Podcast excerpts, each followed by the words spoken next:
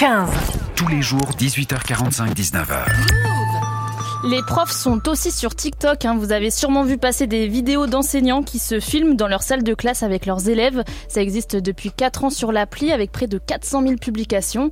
Mais alors pourquoi ces profs 2.0 ont besoin de se mettre en scène? Julie, t'as essayé de comprendre en discutant avec des enseignantes. Et la première, c'est Rachel. Elle a 2,5 millions d'abonnés sur TikTok. Tous les jours face à elle, 30 élèves de CP ou de CE1. Dans deux minutes, vous savez, c'est les vacances ça va faire du bien, on se repose. Mais par contre, on est au CE1. Qui dit le CE1 dit travail, dit nouveaux apprentissages. Du coup, c'est pour ça que je vous donne pas de devoirs.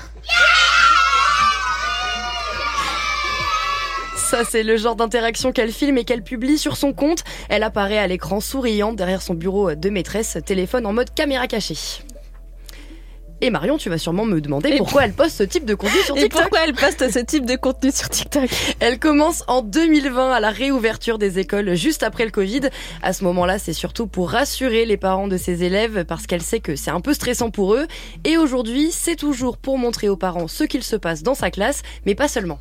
Deux souhaits. Le premier, c'est toujours euh, un petit peu de montrer aux parents que la manière d'éduquer les enfants et la manière d'enseigner a évolué que ce n'est plus les méthodes à l'ancienne que eux ont connues. Et aussi, c'est pour montrer un côté euh, plus jeune, plus dynamique. Euh, on a une autre relation avec nos élèves. Que c'est plus vraiment euh, enseignant-élève et strict, c'est aussi de la bienveillance et de l'amour qu'on a envers eux, c'est de la confiance et c'est une relation qui est réciproque.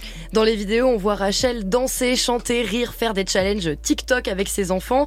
L'idée, c'est vraiment de sortir de cette image stricte du professeur qui euh, met au coin ou tape sur les doigts de ses élèves euh, avec une règle. Je pense que les profs à l'ancienne n'écoutaient pas forcément les sentiments des enfants ou n'écoutaient pas ce qui pouvait se passer autour, par exemple dans le noyau familial, euh, quand il y avait une crise, quand il y avait un divorce. Je pense que le professeur, euh, il s'en fichait entre guillemets et il punissait de la même façon qu'il pouvait punir un autre élève. Et je pense qu'aujourd'hui, on prend en considération le fait que les enfants ont des sentiments et que ça va jouer sur leur comportement à l'école. D'autres profs de TikTok sont moins catégoriques et veulent tout simplement transmettre. C'est le cas de Sarah, professeure en maternelle. Elle a 37 000 abonnés sur TikTok.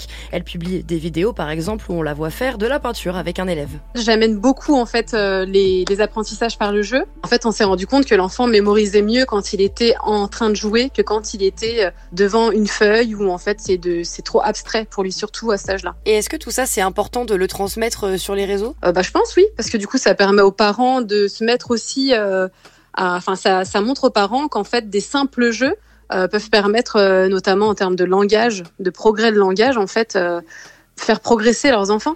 Elle explique aussi que pour elle, se filmer, c'est un excellent moyen d'avoir un regard critique sur elle-même et de corriger par exemple une mauvaise posture ou des explications pas assez claires. Et Julie, ces vidéos, elles fonctionnent bien sur TikTok?